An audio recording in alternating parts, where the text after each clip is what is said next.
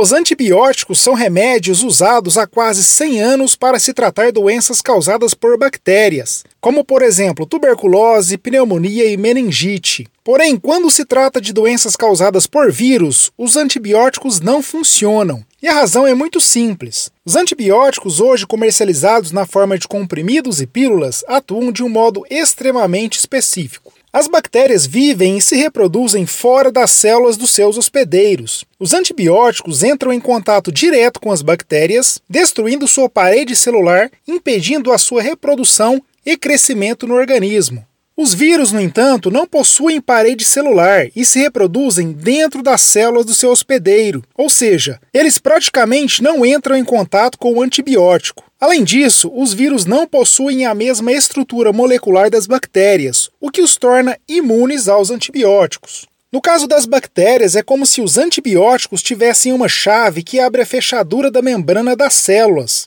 e assim o antibiótico consegue entrar e matar as organelas das bactérias. Porém, os vírus possuem uma fechadura muito diferente, ou às vezes nem possuem fechadura, impedindo a ação dos antibióticos. E mesmo que os antibióticos entrassem nos vírus, estes não possuem sequer organelas para serem atacadas pelos antibióticos. Então, quando você estiver com alguma doença causada por vírus, como gripe ou dengue, por exemplo, não tome antibióticos, pois eles não vão ter nenhum efeito benéfico no seu organismo. Na verdade, você pode ter um efeito nocivo, pois os antibióticos podem matar as bactérias boas do seu corpo e te deixar ainda mais doente. E para piorar, você pode ainda promover resistência das bactérias ruins, diminuindo a eficácia dos antibióticos quando você estiver com alguma doença provocada por bactérias. É por isso que o uso de medicamentos deve ser controlado, pois o uso indiscriminado traz mais malefícios do que benefícios. Doenças de vírus são tratadas com vacinas, cujo mecanismo de ação é diferente dos antibióticos. No caso das vacinas, o próprio organismo cria anticorpos para combater os vírus. Já os antibióticos são remédios com substâncias que vão atuar diretamente nas bactérias.